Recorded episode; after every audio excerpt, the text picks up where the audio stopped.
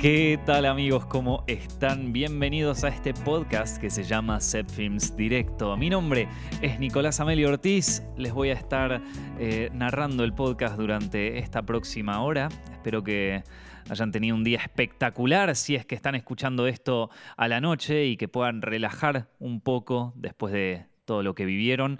Y si recién están comenzando su día, si recién acaban de levantarse, espero que hoy tengan un día especial. Hoy me parece que va a ser un día especial, en serio te lo digo. ¿eh? Así que tomate bien ese café, ese té, esas finas hierbas.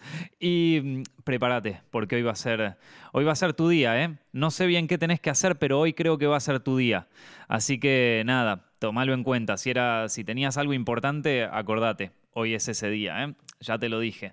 Alguien me va a decir, Nico, podrías haber hecho este podcast ayer que necesitaba que fuera mi día. Pero bueno, si no era ayer, era hoy, maestro. Este podcast está auspiciado por nuestro curso de cámara y fotografía digital para cine en Films. Una buena fotografía en tu trabajo te ayudará a conseguir nuevos clientes, ganar dinero en el mundo audiovisual y hasta generar miles o millones de visitas en tus videos. Hay ciertas herramientas que están disponibles en cualquier cámara y la mayoría de los creadores audiovisuales ni siquiera las toman en cuenta. En este curso de cámara y fotografía para cine voy a mostrarles cuáles son estas herramientas indispensables antes de grabar cualquier material cómo podemos aprovecharlas para hacer que nuestras historias resalten del resto y para terminar vamos a ver cómo estos trucos son utilizados por profesionales de la industria cinematográfica en grandes películas alrededor del mundo. Tremendo curso, amigo. Llevo trabajando más de 10 años en la industria audiovisual, desde proyectos independientes y videos en internet hasta producciones de gran calibre. Eso me enseñó a trabajar con altos y bajos presupuestos y aprovechar cualquier equipo disponible al máximo, desde un teléfono móvil hasta una cámara de cine como la Arri Alexa. Por eso quiero compartir con ustedes algunos secretos para capturar imágenes inolvidables y vivir de esta profesión sin tener que gastar demasiado dinero en cámaras ni ver tutoriales complicados en Internet. Este es un curso muy simple para cualquier nivel de experiencia que ya ayudó a miles de creadores en todo el mundo a impresionar clientes con sus trabajos. Si te interesa mejorar la imagen en tus proyectos, llegar a más gente o vivir de esta profesión, no dudes en acceder al curso de fotografía y cámara para cine de Films en formacioncepfilms.com. Ya escucharon bien, formacioncepfilms.com Ahí también les recomiendo el curso de dirección y producción, que ese también está muy bueno. Bueno, gente, esta semana estuve viendo algunas películas, algunas series. Estuve viendo Love, Death and Robots, eh, la nueva temporada. Ustedes saben que, a ver, vamos a poner un poquito en contexto. Love, Death and Robots es una serie creada por Tim Miller, el director de Deadpool, y por David Fincher, el director de básicamente una década de cine. Si no sabes quién es, te lo cuento, maestro, porque no tenés por qué conocerlo. Este es el tipo que hizo eh, The Social Network, hizo Seven, hizo. Uf, tantas películas. Hizo The Game, hizo Fight Club, hizo Panic Room, hizo Mindhunter. Es un tipo que ya básicamente eh, está bueno que lo conozcamos, ¿no? En fin, eh, ellos dos la crearon, eh, Love, Death and Robots, hace, unos años ya, la primera temporada, que sería como su homenaje o su reversión de una película de 1981 llamada Heavy Metal, que también era una película eh, que consistía de varios cortometrajes de ciencia ficción y animación, ¿no? En este caso también son de animación y de ciencia ficción. Yo, ustedes, bueno, mucha gente eh, viendo la segunda temporada quizás haya vuelto al podcast en donde hablé sobre Love, Death and Robots la primera temporada. Eh, creo que fui bastante duro con, ese comentario en el sentido de que dije que, bueno, que, a, nivel animación está espectacular, pero a nivel historia no hubo ninguna que me haya cautivado tanto. Eh, quizás eh, tengo que ser honesto, hacer un cortometraje hoy por hoy, después de los desarrollos que estuve presentando y las cosas que estuve haciendo en mi vida, Creo que hacer un cortometraje es uno de los trabajos más difíciles de todos. Hacer un cortometraje bueno. O hacer una película buena, digamos que tenés tiempo para desarrollar a los personajes y todo.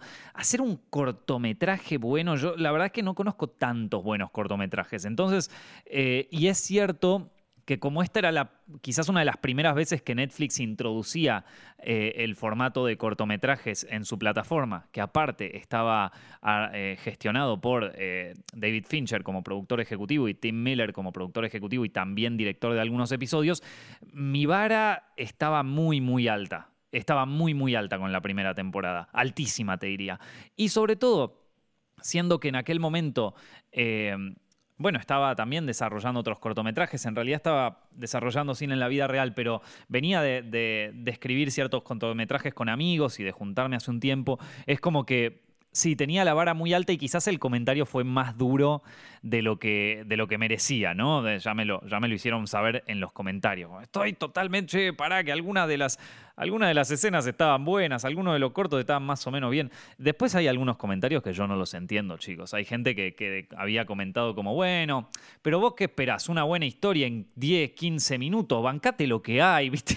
Yo como, bueno, ok, si, esto, si esa es tu tu manera de, ver la vida, ¿viste? Es como que todo, todo, puedes hacer, ¿viste? Te sirven un plato de comida, no te gustó. Bueno, maestro, te costó, te costó este, este, este dinero, ¿viste? Que esto es lo que te costó. ¿Qué te esperaba? ¿Qué te esperabas? ¿Algo mejor? No te vengas a quejar, ¿viste? Todo, todo en la vida de ese tipo. Bueno, ¿qué? El colectivo no te dejó en la, en la parada que vos querías, se, pasó tres paradas. Y bueno, loco, sí, si no cuesta tan caro el colectivo y si no los arreglan hace tiempo, bancate ¿viste? No tenía cero expectativa con la vida el comentario. Bueno, en fin. Em, pero es verdad que quizás fui un poquito más duro de lo necesario, pero es que la verdad es que era algo nuevo el formato cortometraje en una plataforma tan grande como Netflix. Hoy en día quizás eh, haya cambiado un poco eso, porque ya vimos formatos más cortos en Netflix y también en Disney y en todo eso. Entonces, eh, creo que para ese formato yo puse, puse las expectativas demasiado altas, puede ser. Y por eso no quedé maravillado eh, con el tema de la animación. Me pareció espectacular la primera, pero, pero no, quedé, no quedé maravillado con las historias. Ahora para la segunda ya voy con, bueno, con unas expectativas más normales, ¿no? Eh, digo, tomando en cuenta también que es una serie producida por eh, uno de los mejores directores de estas últimas décadas, entonces, a ver, está bien, tenía la vara alta, pero digamos, estaba justificado, ¿no? Entonces, vamos a ver un poco la, segunda temporada, ¿no? Vamos a ver eh, un poco la segunda temporada, los episodios. Primero en general, ¿sí? Primero en general. Eh, te digo que la segunda temporada me pareció un poco mejor. Em, son menos episodios, me parece que tiene, hay mejores historias. Eh, y y te digo, la, bueno, la animación como siempre es impresionante, eso es algo que se mantiene en ambas, eh, una animación que, aparte también es bastante, bueno, diversa, ¿no? Porque hay distintos estilos de animación, a veces animación 2D, a veces animación 3D, la animación 3D no siempre es ultra realista, a veces hay, eh, bueno, en el primer episodio es como una animación 3D un poco bizarra, ¿vieron? Entonces eh, digamos que hubo bastante diversidad en eso, lo cual lo hace también bastante llevadero, como que ves uno y decís, bueno, ahora quiero ver el otro y el otro te plantea eh, una estética absolutamente distinta. Entonces, nuevamente en, animación esto excelente. Eh, yo creo que todos los estudios que trabajaron en esto, bueno, obviamente han hecho un gran trabajo. En la anterior también hicieron un trabajo excelente. acá me parece que hay un par de historias que vale la pena resaltar. Bien, Nico, soltaste un poco, qué bueno, che, al fin. Al fin le pones un poco de onda, vos, que siempre, siempre tirás. No, pará, no la tiro tan abajo. El otro día estuve hablando dos horas sobre Euforia que me encantó. Eh, pará, tampoco le pongo tan mala onda a todo. Esto... bueno, sí, es que esta vez, esta vez, eh, es verdad, la otra vez fui muy duro, fui muy duro. Vamos, vamos, a, vamos a ver un poco cada capítulo por separado. El primero de todos se llama Automated Customer Service, el servicio al cliente automatizado. Este episodio a mí me gustó, se trata sobre eh, una señora que, cuyo robot de limpieza, eh, en un mundo donde todos los robots hacen absolutamente todo para los humanos, eh, bueno, uno de sus robots de limpieza se vuelve loco y ella trata de arreglarlo llamando a servicio al cliente y el servicio al cliente eh, es todo automatizado y bueno, es básicamente un problema que tenemos todos cada vez que llamamos a servicio al cliente, solo que en este caso eh, el robot se vuelve ultra destructivo.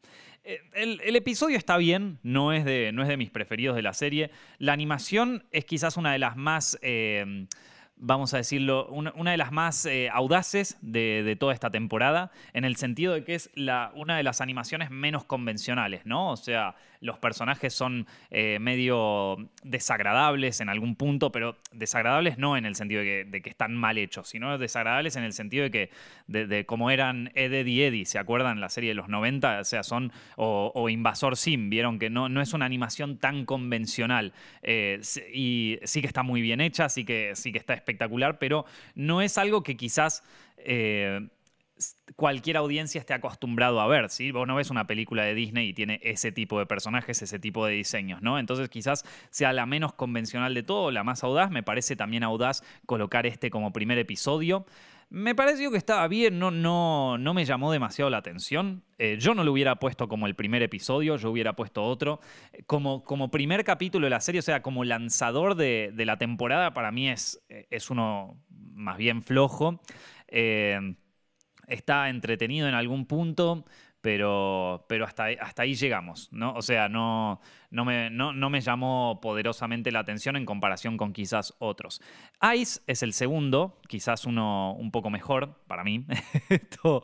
Eh, este trata sobre un mundo en donde eh, parece que la gente eh, está como atrapada en una zona ártica y que muchos de los humanos que están en esa zona fueron eh, modificados genéticamente para tener más poderes o para tener más fuerza sobrehumana, excepto uno de estos chicos que se llama Sedgwick y... Mm, que, bueno, que quieren, que quieren ir todo él con el hermano a ver unas ballenas. Eh, pero claro, para ver estas ballenas eh, no alcanza con eh, la velocidad y la fuerza humana normal, entonces digamos que este Sedgwick tiene un poco de miedo de lo que podría llegar a pasar, ¿no? Este es un episodio mucho más visual, o sea, la premisa es muy simple, es muy muy simple, los personajes van a un lugar, este tiene un problema y después lo termina resolviendo. Em, la, historia en este a mí me gustó igual, me gustó, te, muestra como...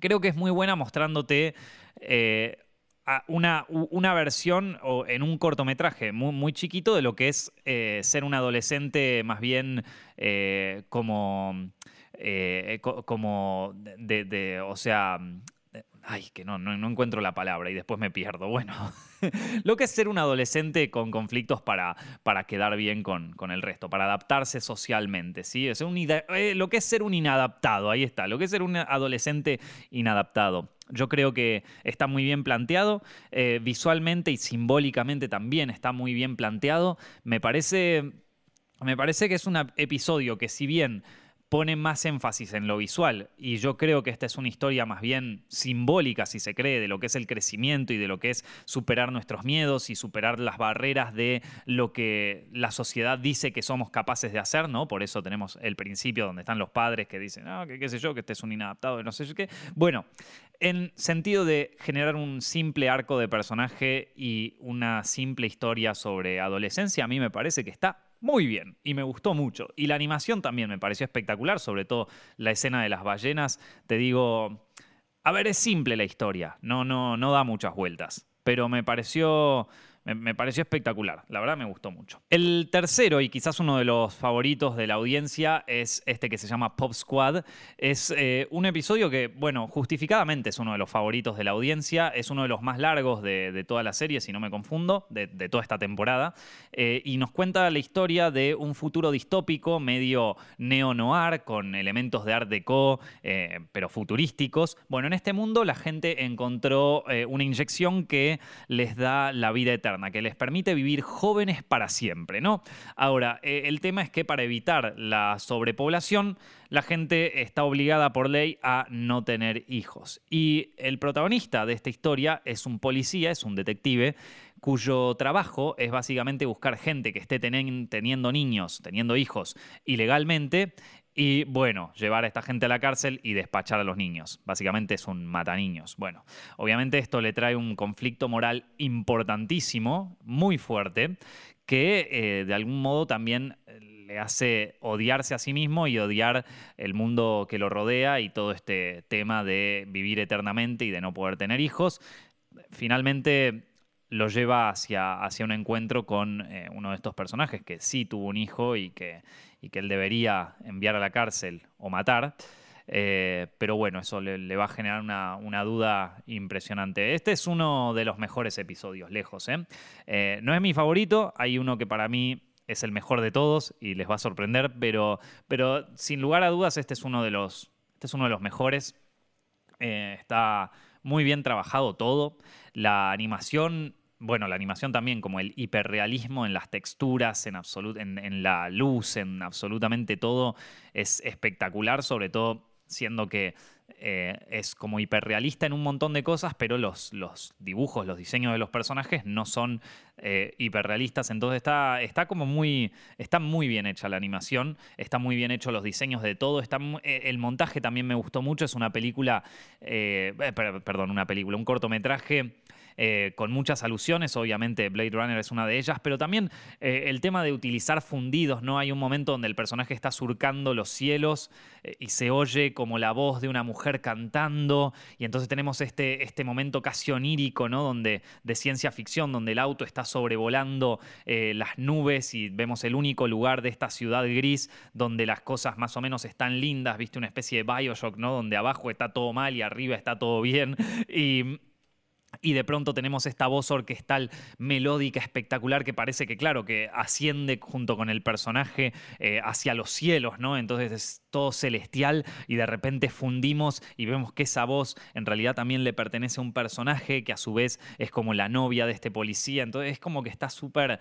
Eh, ese tipo de cosas así súper artísticas me parece, me parece buenísimo, me gustó mucho. Eh, yo creo que este es uno, así a nivel artístico, a nivel propuesta y a nivel historia, es uno de los mejores no solo de esta temporada, sino de toda la serie. Me parece que, bueno, que el arco del personaje está súper bien trabajado.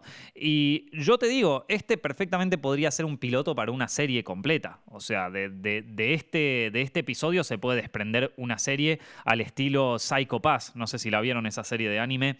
Eh, digo, como que perfectamente uno puede continuar con esta historia. Eh, entonces, em, sí, a ver, como, como cortometraje se sostiene muy bien solo, o sea, funciona bien como algo separado, pero es un, eh, episodio de algo que, se podría haber adentrado mucho más en el universo y, bueno, me parece interesante, ¿no? Si sacan una serie em, separada de esto o una película sobre esto, podría funcionar perfectamente. A mí me gustó mucho. Este quizás sea uno de los que, de los que más me gustó. Está dirigido por Jennifer Yu Nelson, que es la directora también de Kung Fu Panda 2 y Kung Fu Panda 3. Ojo, ¿eh? Ojo, para saberlo. Pop Squad, uno de mis favoritos de, de toda la serie. El siguiente episodio se llama Snow in the Desert, es sobre un personaje albino llamado Snow que es buscado por todo el mundo y por todos los planetas más que nada, eh, porque tiene una capacidad especial, tiene la capacidad de, la habilidad, vamos a decirlo, o la genética para regenerar partes de su cuerpo y también para regenerarse a sí mismo. Esto lo ha convertido en un ser inmortal, buscado por todo el mundo. Algunos lo buscan para entender mejor su condición, otros lo buscan directamente para matarlo en un universo donde aparentemente los recursos naturales escasean. Eh, él es buscado por distintas facciones. Este, este episodio a mí no me gustó tanto. Eh, no porque, a ver, a nivel animación está bueno y premisa también puede estar bueno. Eh, quizás me hace acordar un poco a, la película Heavy Metal, a algunos capítulos que ya eran demasiado dispersos. ¿Vieron? no sé si vieron la película Heavy Metal, sobre todo la del 81, que, que tenía capítulos que ya eran absolutamente psicodélicos y mm, y que bueno, y que ya medio que se convertían en episodios un poquito más dispersos, ¿no? Donde ya la trama empezaba a cada vez a adquirir menos relevancia. Y bueno, eh, yo creo que este capítulo es bastante disperso, eh, en el sentido de que está bien, nos cuenta una historia eh, de un personaje medio eh, que, fue, que está yendo de un lado a otro, que, está siendo perseguido. Es como que el capítulo para 18 minutos abarca demasiados conceptos, ¿no? Demasiados conceptos. La historia que tiene él con esta mujer que conoce, eh, el plot twist al final del capítulo, los personajes que lo están buscando, los cazarrecompensas, el universo donde vive, su habilidad regenerativa. Es como, amigo, metiste demasiadas cosas, metiste demasiadas cosas acá. O, sea, eh, que, creo que, está bien, ¿eh? O sea, no, no, no, no me pareció un capítulo que te diga, che, ¿qué más? Es que acá, acá, es, esto va a ser distinto con el podcast donde hablé de la primera temporada. En este he bajado un poquito más las expectativas. Eh, si tuviera las expectativas altísimas, te diría que este capítulo no funciona. Pero, eh, pero, pero como estoy tratando de mantener las expectativas un poco más tranqui y qué sé yo, eh, está, está bien. O sea, lo ves funciona, son 18 minutos al final, es como, ahí aparece el comentario que les conté antes que me dice, si son 18 minutos, ¿qué, qué te esperaba, maestro? Es lo que hay, miralo, son 20 minutos, ¿qué te sacó de tu vida? Al menos no duró una hora. Y yo, bueno, está bien, tenés razón. No, eh, creo que si, si, se, no, si no se incorporaban tantos elementos en esta historia, eh, hubiera funcionado un poco mejor. Esto más bien parece un episodio de una serie, pero a diferencia del Pop Squad, que es el capítulo anterior, no siento que este se sostenga por sí mismo. En el sentido de que este parece como un capítulo de una serie que ya empezó, ¿viste? Parece el capítulo 3 de una, de, una serie que ya está empezada y que, y que después sigue. Y como que, bueno, nada, eh, me parece que siendo un cortometraje y siendo que es parte de una antología debería poder mantenerse. Pero de nuevo también quizás eh, haga un poco referencia a lo que fue Heavy Metal, la del 81, que como les digo, tiene algunos episodios que son bastante dispersos y bastante, bueno, em, como que quieren hacer la, que quieran. Ese episodio tiene varios directores. Está dirigido por León Berel, Dominic Boydin, Remy Cosira, Maxime Luere. Bueno, son, son, son varios, varios directores. El siguiente episodio se llama The Tall Grass, que si vieron la película In the Tall Grass, es más o menos la misma trama. No, mentira. Eh, este me gustó mucho. Me gustó tanto la animación como el cortometraje. Me hizo acordar un poco a, las, a, los cuentos Lovecraftianos. Yo eh, acá en casa tengo un libro que es toda la. la bueno, todos los cuentos de Lovecraft, básicamente, y mm, a mí me encantan. Eh, los cuentos en general, y sobre todo los cuentos del 1800, ¿viste? De, principios del, siglo XX, me parece que esos cuentos habría que agarrar y leerlos nuevamente porque ahí sí tenés buenas historias para cortometrajes. Y este cortometraje me hizo acordar mucho a, ese tipo de narrativa, la, narrativa Lovecraftiana, vamos a decirlo así, o la narrativa eh, medio de cuento del 1800, ¿vieron? de bueno, de, cuentos así medio del, de, eh, más, más, más bien, eh, no te digo antiguos, porque tampoco son antiguos, ¿no? Pero nada, cuentos literarios. ¿sí? Este, este es un episodio más, más literario, ¿no? Eh, de un personaje que, bueno, se para un tren y cuando el tren se para, el tipo baja a fumar un poco y ve como unas luces entre los pastizales altos, se mete en las luces para ver qué son y descubre que esas luces bueno, no les voy a contar porque si no es spoiler. Me gustó mucho este. Eh, me gustó, como te digo, la, animación me pareció espectacular. También un tipo de animación que veníamos de tener una especie de 3D de renders ultra realistas. Este ya va por otro lado. Eh, una, bueno, una estética más bien, claro, Lovecraftiana o, digamos más de principios del siglo XX, ¿sí? Eh, con un tren a vapor, con el campo, con elementos así de ficción eh, bien, bien, eh, bien, bien marcados, ¿vieron? Eh, y. y bueno, nada, a mí, a mí me gustó, me gustó el final también. me parece que funciona muy bien este, este episodio. episodio, sí, eh, que, más bien parece un cuento, o sea, eh, y parece un cuento de los del 1800. De todas las historias, esta podríamos decir que es la menos de ciencia ficción, si se quiere. Bueno, sí, un poco de ciencia ficción podríamos decir que tiene, pero es un poco más... Eh, Claro, parece más una literatura fantástica o un cuento fantástico. Como, les digo, tiene muchos elementos así medio Lovecraftianos, sobre todo ahí al final, ese, ese final ominoso, ese final medio cósmico, medio extraño. Bueno, eh, espectacular, ¿eh? Muy, muy bueno. Y si les gusta este tipo de narrativa eh, fantástica y este tipo de cuentos fantásticos, ¿no? Les recomiendo un libro que, me parece que les puede servir mucho como puerta de entrada a la literatura fantástica de fines del siglo XIX, principios del siglo XX, que a mí me parece un, periodo espectacular para, sobre todo para los cuentos fantásticos, ¿no? Como les digo, es la época en donde escribía Lovecraft, pero también eh, hay un montón de otros autores, tanto de Europa como el resto del mundo, que han hecho cuentos, bueno, eh, sumamente apasionantes y que sobre todo si están buscando inspiración para escribir un cortometraje o lo que sea, yo creo que les puede servir muchísimo.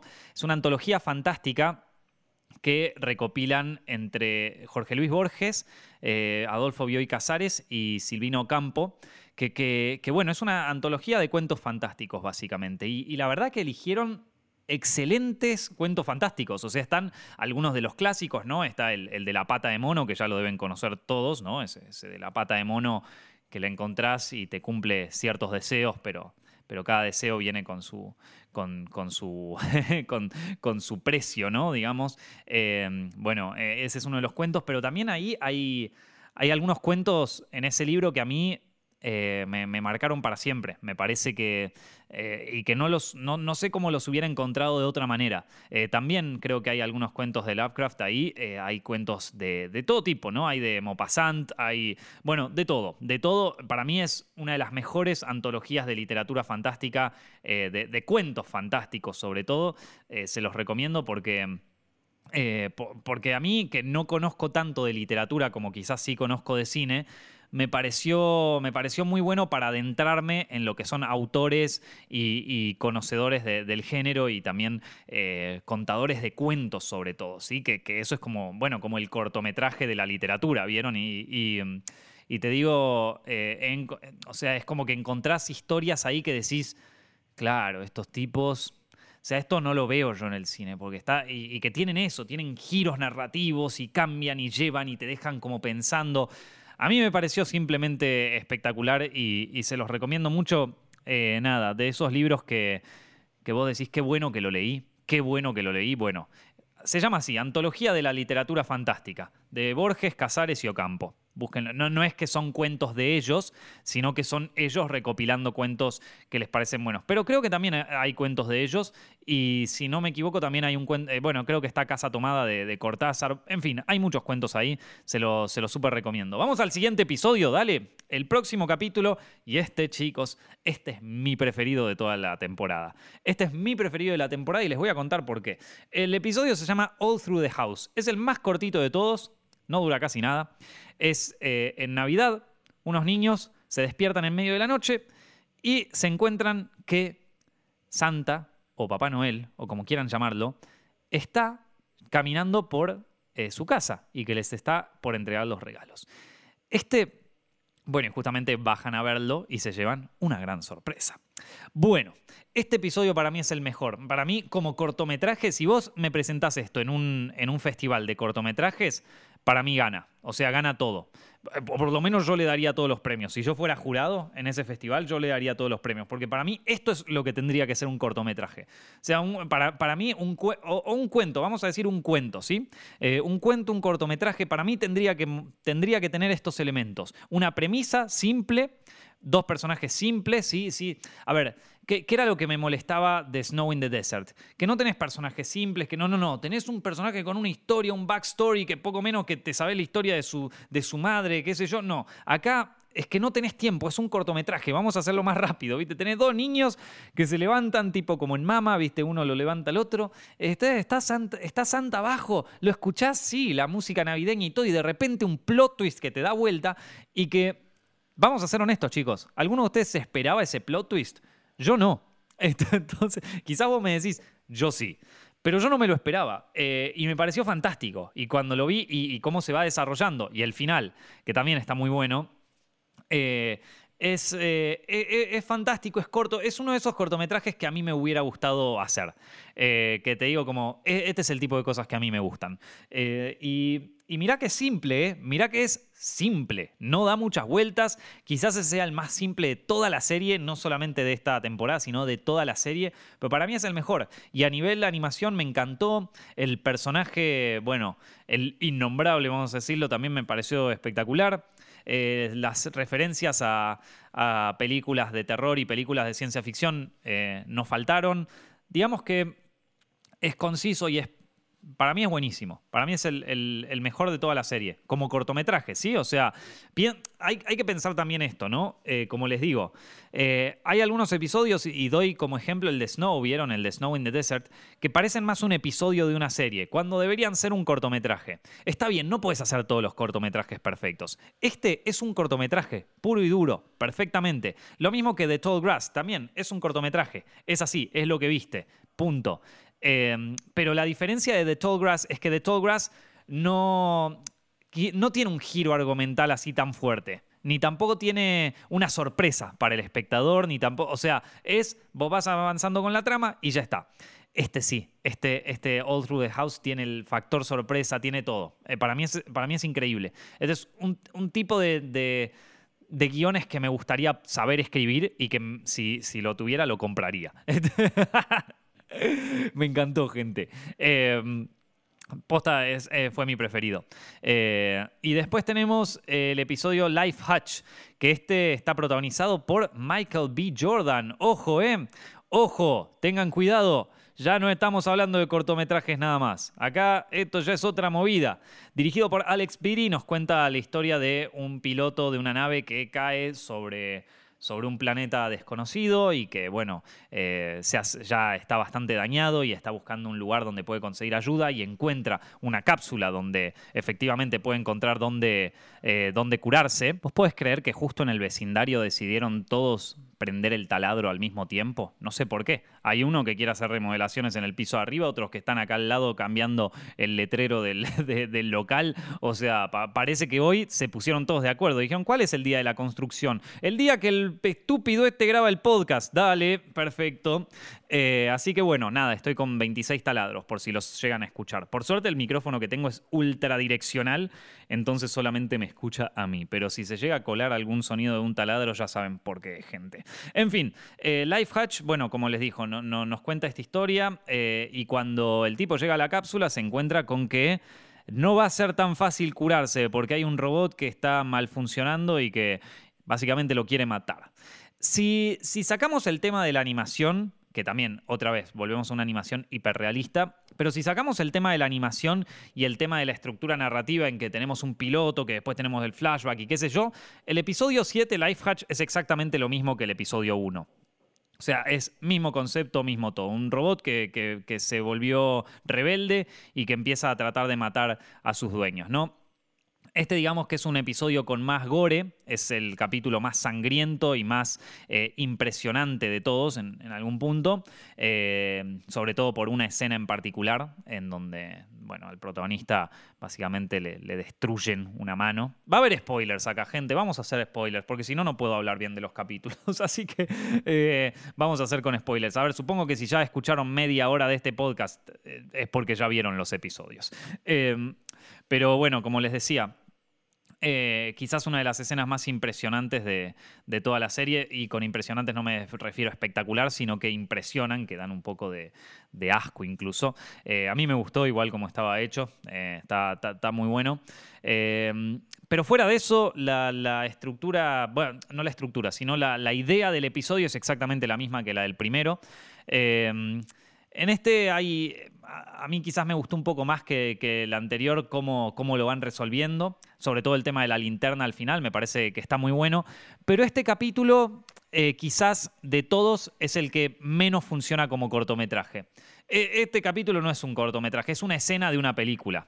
Eh, no es, o sea, es como, sí, está bien, pasa esto, aparece un robot, el robot lo empieza a buscar, tenemos una escena de suspenso, eh, un momento así de, suspenso, coso, el tipo logra evitar al robot y después, ¿qué pasa? Lo vienen a buscar, eh, hace como un setup enorme, enorme, donde parece que hubo una pelea intergaláctica, cosas que tampoco, a ver, si esto es un cortometraje, tampoco es tan importante saber que hubo una pelea intergaláctica y que el tipo se cayó porque le pegaron de arriba, o sea, te sirve solamente para que en cuanto a guion vos sepas que el tipo tenía la linternita ahí en el bolsillo, pero realmente no...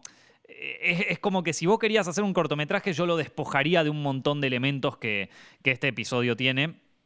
Porque verdaderamente parece más la escena, una escena en un capítulo de, una serie o una escena en una, en una película. Eh, pero no parece, no, no, es un cortometraje, eh, es una escena. Que está todo bien, ¿eh? O sea, no, no, como bueno, va, está todo bien. O sea, a mí no me, digo, a mí me presentás un cortometraje así y te digo, loco, esto es una escena de una película, pero no es un, no, es un cortometraje. Em, no lo sé, eh, es... Eh, en ese sentido, es que le, falta, o sea, es como, bueno, y lo pasan a buscar, y lo, o sea, ¿cuál, cuál es el principio? El, eh, yo, yo creo que que si vos querés hacer un cortometraje ahí, me parece que se tendría que haber hecho más hincapié sobre la relación entre el robot este rebelde y el, y el personaje principal. Y que la historia gire alrededor de ellos, ¿no? De toda la batalla intergaláctica que se está librando alrededor y de que está buscando coso y de que se queda sin aire. Bueno, de que se queda sin aire puede servir, pero, pero pero digamos que tampoco fue aprovechado mucho eso, ¿no? Porque el tipo llega, se está... Claro, al principio el tipo llega y el problema principal que aparece es que se está quedando sin aire, ¿no? O sea, que se está quedando sin suministro de aire, que le falta para llegar y entonces uno piensa, bueno, va a ver lo que se encuentra al principio. después llega esta cápsula y el tema del aire, de que se le falta el aire, ya no importa nada más. Entonces perdiste tres minutos ahí como narrador que, no sirvieron de mucho. El corto perfectamente podría haber empezado con el tipo abriendo la cápsula esta donde está el robot. Eh, nada, eh, a nivel animación está espectacular, me gusta visualmente todo. Eh, el, diseño del robot está buenísimo. Eh, que, la voz la haga Michael B. Jordan también me pareció espectacular. Pero no, no, no me gustó tanto como cortometraje. después, por esto que les acabo de decir, ¿eh? o sea, creo que como historia se puede estructurar de una manera más de cortometraje y no tanto como escena de una película o escena de una, de una serie. Más interesante que el episodio en sí, creo que es la historia del, escritor que, escribió el cuento original en el que se basa este cortometraje, que es Harlan Ellison. Y Harlan Ellison es un escritor eh, que se mudó a California muy temprano y que empezó a trabajar en guiones de Hollywood, al mismo tiempo que trabajaba en sus historias, novelas, cuentos, etc. Y es un escritor que bueno, que trabajó como guionista también en Star Trek, trabajó eh, para Warner, trabajó para Disney y era conocido por ser el tipo más problemático del mundo de los guionistas. Parecía que todo, todo era un problema con este tipo, que era agresivo, que se, peleaba con todo el mundo, lo echaron de varios trabajos, es como que... Eh, todo el mundo, todo el mundo decía que era un, un tipo complicado, ¿viste? Un tipo complejo. Y, bueno, nada, eh, y un tipo también que, ha tenido problemas con todas las productoras, que ha tenido más de, o sea, que, tuvo, creo que cinco, sí, cuatro o cinco veces se casó y las cinco veces se separó a los dos años, ponele. Em, tuvo conflictos con absolutamente todos los productores, sobre todo con el productor de Star Trek, eh, con, el, con un productor de Warner que que, tuvieron directamente una pelea con, con, algunos tipos, hasta fue a las trompadas, viste, en, en, ceremonias y en cosas así. Era un tipo, un tipo jodido, vamos a decirlo así, era un tipo jodido. Harlan Ellison, les recomiendo que busquen eh, más que nada su historia personal, la vida de él, ¿no? Porque es como un tipo, era un, era un tipo picante, vamos a decirlo así. Eh, pero por lo menos él tenía talento, porque después vos decís, ah, mira, yo también soy un tipo complicado, que qué sé yo, me peleo con todo, sí, pero no tenés talento, maestro. Eso, o sea, lo único que lo mantenía vivo a Harlan me parece que era el talento, si no ya muchos lo hubieran... lo hubieran mandado a. Lo, hubieran bajado directamente. Hay una, hay una historia de que dice que Harlan Ellison eh, estuvo, fue contratado como, como, escritor, como guionista para Disney, pero lo, echaron, como si yo te dijera, el segundo día, porque el, Roy Disney, eh, uno, de, bueno, uno, de los jefes de la compañía, lo escucha en, uno de los estudios diciendo que él tenía ganas de escribir una película pornográfica con personajes de Disney y ahí el tipo dijo, no maestro, perdón, pero vos te, vas de acá, no tenés nada que ver. Nada, Harlan Ellison, gente, búsquenlo. Eh, si bien eh, este cortometraje y, la historia quizás no, no fue de mis preferidas, es cierto que él es un eh, narrador muy talentoso con una carrera extraordinaria y, les recomiendo que... que, lo lean. El siguiente episodio eh, se llama The Drowned Giant, es el último capítulo de, toda esta temporada y está, también está basado en, una, eh, en un cuento de, un escritor muy famoso que se llama J.G. Eh, Ballard, o Ballard, o cómo se pronuncia, bueno, no lo sé. La cuestión es que este es un escritor también bastante famoso, creo que de, de, los años 30, de los años 60, bueno, por ahí, entre principios y mediados del siglo XX. Y este quizás es uno de los episodios más conflictivos para las audiencias. Eh, entiendo un poco por qué. Esta historia eh, nos cuenta la historia de un gigante que, lo encuentran eh, estancado en una, en una playa como si se le hubiera traído el mar, ¿sí? Eh, y este gigante, nada, es una persona gigante que cae desnuda en el medio del mar, como cuando te encontrás una ballena encallada, ¿vieron? Yo, nunca vi una ballena encallada, pero sí lo vi en fotos, que es un espectáculo eh, onírico, ¿no? Porque ves de repente un coloso encallado en una playa y toda la gente que son puntitos chiquitos alrededor de la ballena. Bueno, esto es parecido, pero con eh, un gigante, ¿sí? Con una persona gigante. Y, todo esta, y toda esta historia de cómo el gigante llega y cómo es visto por las personas y qué hicieron después con el cuerpo y las partes del cuerpo que se quedaron del gigante y cómo se fue pudriendo el cuerpo del gigante. Todo esto está narrado a través de los ojos de eh, un, bueno, de, este... Eh, de este protagonista, ¿no? Que, que, evidentemente es un académico, un escritor o un científico. En fin, la cuestión es que eh, este episodio a muchos no les gustó porque dicen que básicamente no cuenta nada, eh, que es como, bueno, es básicamente un voiceover constante de, del personaje, de, todo lo que fue este gigante. Es cierto que quizás sea el cortometraje más contemplativo eh, y más como, bueno, más interno, ¿no? De todos, no, no tiene no hay un conflicto principal, no es como el capítulo anterior, vieron que había un robot que funciona mal y entonces le pega al tipo y tenés todo como muy como muy marcado, sino que este es más bien eh, contemplativo y de nuevo también eh, clásico del, siglo XX, ¿no? El, narrador ahí que cuenta la historia y que se pregunta qué hubiera pasado y cómo sería esto y que mucho gira en torno a, eh, bueno, al, proceso mental que hace el protagonista sobre determinado hecho, ¿no? Sobre un hecho fantástico que ocurrió, que es este gigante que cae en la, en la playa. A mí me gustó mucho el, el episodio. Me parece que Sí, es verdad que es muy contemplativo, es verdad que, que, cuenta más, bueno, un, episodio casi mundano en algún punto de cómo se va pudriendo un gigante, pero de nuevo también, este sí me parece que lo habrán eh, armado, o sea, este, este debe ser, casi, casi te diría, debe de ser una adaptación literal del cuento de Ballard, o sea, debe ser literalmente lo que está escrito en la página, lo deben haber traducido y este es como el voiceover que se escucha.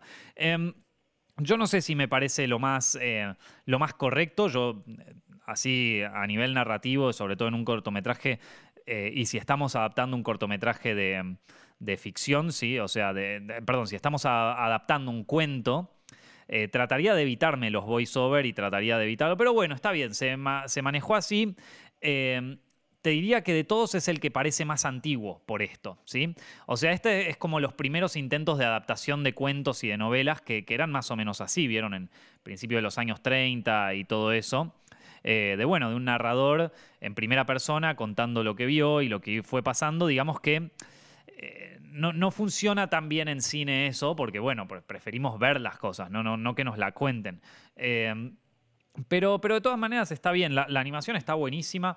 De nuevo, es otra así cosa contemplativa y, y si lo pensamos más como, bueno, está bien, eh, sí, no, no, eh, no nos esperamos que todo fuera perfecto y todo, está, bien. A mí, a mí la verdad que me gustó más que otros eh, y, que, y, creo mm, que, creo que dentro de todo funciona. No es, lo que, no es el que más me gustó, la verdad.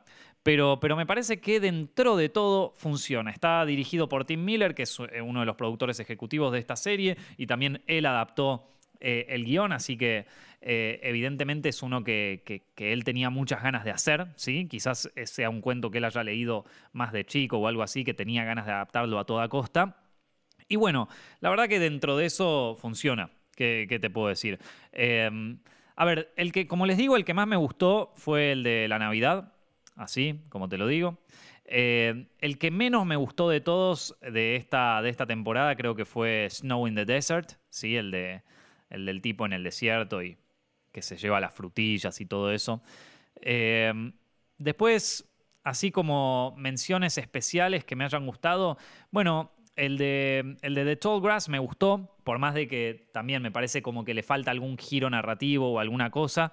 Eh, si ustedes leen algún cuento de Lovecraft, por ejemplo, van a ver que siempre los monstruos o los personajes extraños que aparecen siempre tienen como un giro narrativo que es, como, bueno, en muchos es como este horror cósmico de, oh, no sé qué era, no lo puedo explicar bien, y entonces no era tan horroroso que qué sé yo. O sea, sí, tenés por un lado eso, pero después tenés otros cuentos de Lovecraft, por ejemplo, no me acuerdo cómo era que se llamaba, creo que se llama La criatura o la... Eh, ¿cómo era el nombre? La bestia en la cueva, The Beast in the Cave. Y también hay otro cuento que se llama The Outsider, ¿no? Todo, en, estos cuentos lo que pasa es que de golpe hay un giro. No se los quiero contar porque me gustaría, estaría bueno que lean esos cuentos. Si ya los leyeron, eh, bueno, lo, sabrán. Pero son cuentos en donde vos te imaginas una cosa y de repente, ¡uh! En realidad el monstruo era Troa, ¿viste? Como. Eh, y, tiene un giro narrativo espectacular. The Tall Grass no lo tiene, pero sin embargo, evoca bastante esta, esta narrativa. Y a ver, no todos los cuentos de Lovecraft tienen un giro narrativo así tan espectacular, así que vamos a darle el pase. Nico, hoy estás buena onda, ¿eh? O sea, como que, como que la, otra vez eh, te, te, hiciste el mal o que qué sé yo, y ahora que te, vas para atrás, que, te vinieron, te pagaron los tipos de Netflix para que hables bien de esto. ¿Qué pasó? ¿Qué pasó, eh? ¿Que te, cagaste encima? No, no, no, bueno, qué sé yo. Hoy, hoy depende a veces cómo te despiertes, loco. Hoy, hoy me desperté más. hoy me desperté más buena onda. ¿Qué se le va a hacer? Em, así que nada. Eh, después, ¿qué otra? Ice también me gustó mucho. Eh, y, listo, y ya está. Esos fueron los que. Los que The Drown Giant también me gustó. Eh, y como les digo, el de, el de Navidad para mí, para mí el mejor.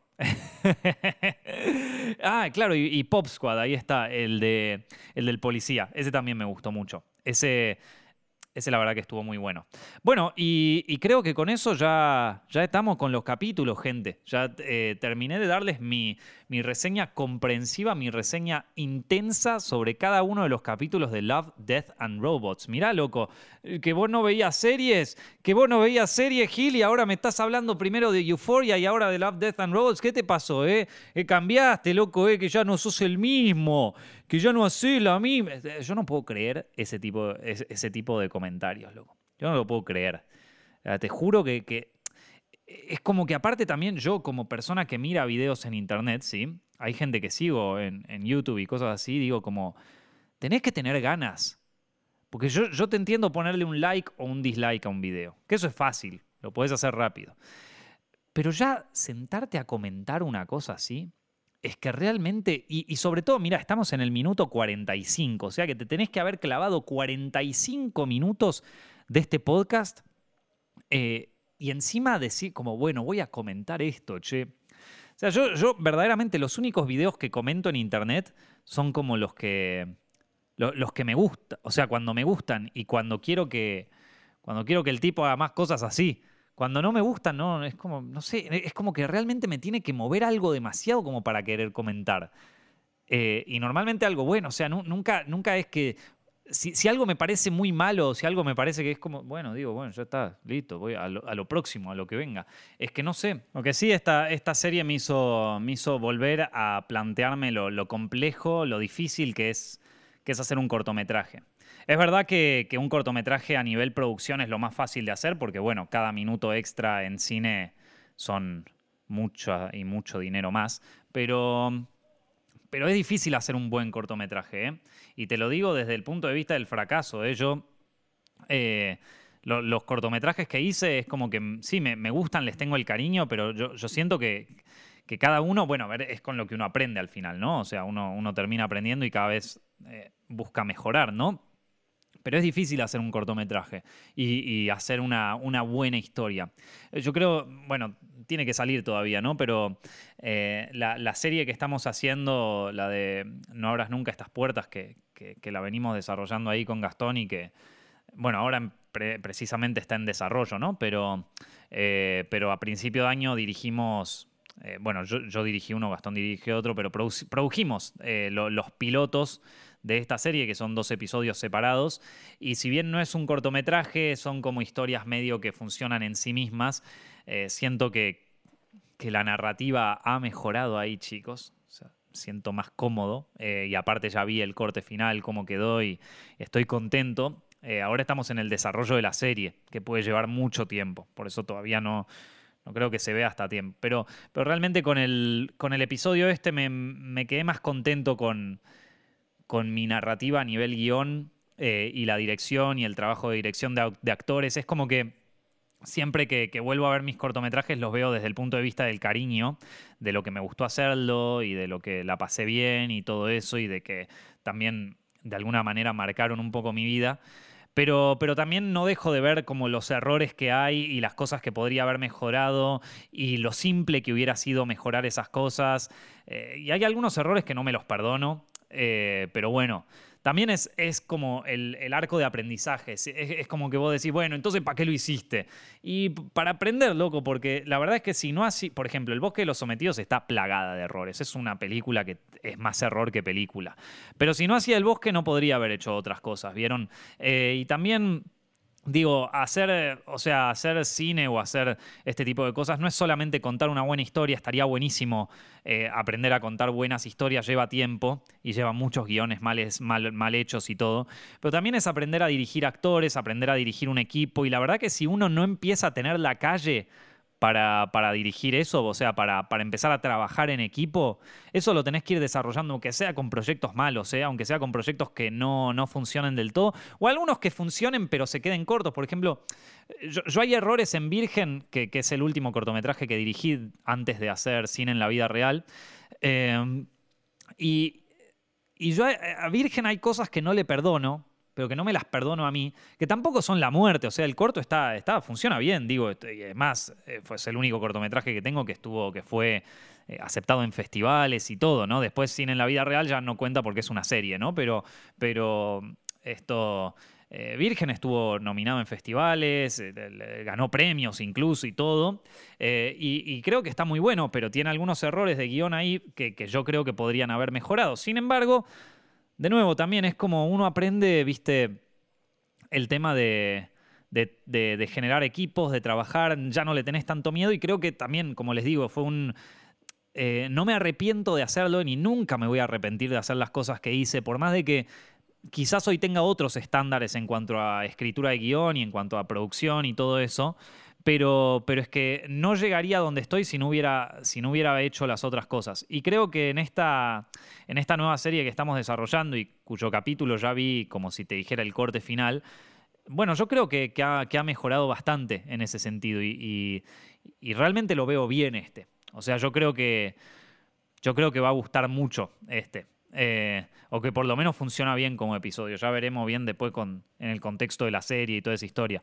Están bien dirigidos los actores, es como que digo, che, loco, la verdad que acá salió bien, loco. Salió bien la cosa. Tengo, verdaderamente tengo muchas ganas de que salga esta serie. Eh, y bueno, también vengo con ganas de hacer la segunda temporada de cine en la vida real hace un montón. Esto, la, primera temporada le fue súper bien. Y, y, ya estamos viendo hacer la segunda temporada, pero claro, ¿Cómo, vamos a filmar si estás en el tema de, del COVID? Yo la verdad que no tengo ganas de filmar algo que justamente tiene que ver con localizaciones de cine y todo eso y que en el fondo aparezca toda la gente con, mascarilla y todo eso. Es que, que me, bajonea mucho, ¿qué querés que te diga? Me, entristece tener que hacerlo así. Así que la verdad prefiero esperar a que, bueno, a quizás el 2040, cuando los tipos decían, che, ya está todo bien, ¿eh? ya, ya se puede salir, ya, ya está, ¿eh? Y ahí, y ahí quizás diga, bueno, eh, ya, ya puedo hacer la segunda temporada de cine en la vida real. Mientras tanto, seguiré en desarrollo. Pero bueno, está bueno, ¿viste? Uno, uno siempre trata de, avanzar en, lo que quiere. Pero como te digo, hacer, hacer un cortometraje es difícil. Em, y hacer un cortometraje con una buena historia, hacer un buen guion de cortometraje es más difícil aún. Es muy difícil eso. ¿eh? Y Así que por eso también, bueno, eh, esta serie me lo, me lo confirmó nuevamente, eh, lo difícil que es. Incluso Netflix, una productora así gigante y todo, eh, demuestra que, no es tan fácil hacerlo y que no es tan fácil encontrarlo incluso. Porque también muchos, creo que la mayoría, por no decir todos los episodios de Love, Death and Robots, son historias adaptadas de un cuento, de una novela. O sea que no es, no es fácil hacer grandes cuentos cortos, no, no, no es fácil, no es nada fácil. Eh, es más, te diría que es más difícil todavía que escribir un largometraje una novela. Y volvemos ahí como, como al principio. Pero en fin, che, me estoy, me estoy como medio desviando, ¿viste? Vos que decías que el guion de, de esto de Snow in the Desert era disperso. ahora estos últimos 10 minutos del podcast fueron dispersos, gente. Pero nada, si quieren que hable más de cosas así, también lo, me lo pueden decir, ¿eh? Yo encantado, los, los escucho, loco. Pero por el momento lo vamos a dejar acá, chicos. Espero que el episodio les haya gustado y nuevamente les recomiendo que si quieren mejorar la fotografía de, tanto sus cortometrajes y sus proyectos como también de su trabajo así en videos en internet y todo, no dejen de ver el, el curso de fotografía y cámara para cine que, tenemos en Zepfilms, se lo pueden encontrar en formacionzepfilms.com, no se lo pierdan, en serio que está muy bueno y ya toda la gente que lo vio me dice que, le gustó mucho. A mí lo que me gusta de ese curso, eh, que, quizás no lo tengan otros, es eh, por un lado... Eh, cuáles son las aplicaciones narrativas que uno le puede dar a, a esto, ¿viste? Porque el tema de aprender fotografía es que alguien te lo enseña siempre desde el lado técnico, ¿no? Entonces, bueno, está bien, entendés lo que es un diafragma, entendés lo que es el ISO eh, y entendés por qué está bueno usar el ISO acá, por qué no está bueno por el tema del grano y toda esa historia, pero te pones a pensar, ¿viste? ¿Cómo puedo hacer esto? O sea, por ejemplo, hay películas que el grano justamente tiene, tiene una característica artística, ¿viste? Entonces, subir el ISO y tener más grano es eh, narrativamente eh, sirve, ¿vieron? Entonces, eh, y eso no te lo enseñan en fotografía porque digamos que buscan como un aprendizaje técnico más estándar, ¿viste? Como, bueno, ¿cómo funciona esto para que te quede bien prolijo todo? Pero hay veces donde no querés que te quede prolijo, o hay veces que querés que, o, por ejemplo, la profundidad de campo, no sé, un montón de cosas en donde, em, en donde le buscamos también la vuelta narrativa, que se entienda de qué te puede servir en, una película todo esto y por qué... Eh, es importante conocer los aspectos técnicos de una cámara y de fotografía en general, vieron del color y todo eso, para poder, bueno, eh, aplicarlos a lo que estamos contando, no solamente a la técnica, no solamente a que, bueno, técnicamente quede bien, sino también a lo que estamos contando. Y eso después se traduce, ¿eh? se traduce en mejor audiencia, en que te vaya bien en un festival de cine, en que te vea más gente, en que te contraten para este tipo de cosas, así que no, no dejen de tomarlo en cuenta. Eso, y por otro lado también los ejemplos que hacemos, porque en un momento nos ponemos a analizar películas de películas así grandes, viste, mainstream, y vamos viendo, bueno, a ver qué lente se utilizó acá y por qué se habrá utilizado este lente y con qué diafragma habrán usado y, por qué funciona el diafragma bien acá y todo eso. Y yo creo que ese, ese tipo de conceptos a mí me parece no están explorados mucho en, otros cursos y creo que es porque es una visión menos técnica. O sea, sí, si bien vas a tener lo técnico, pero que te va, o sea, te, te explica súper bien eso. Eh, ya, ya, porque la gente, que lo, la gente que hizo ese curso me lo dice.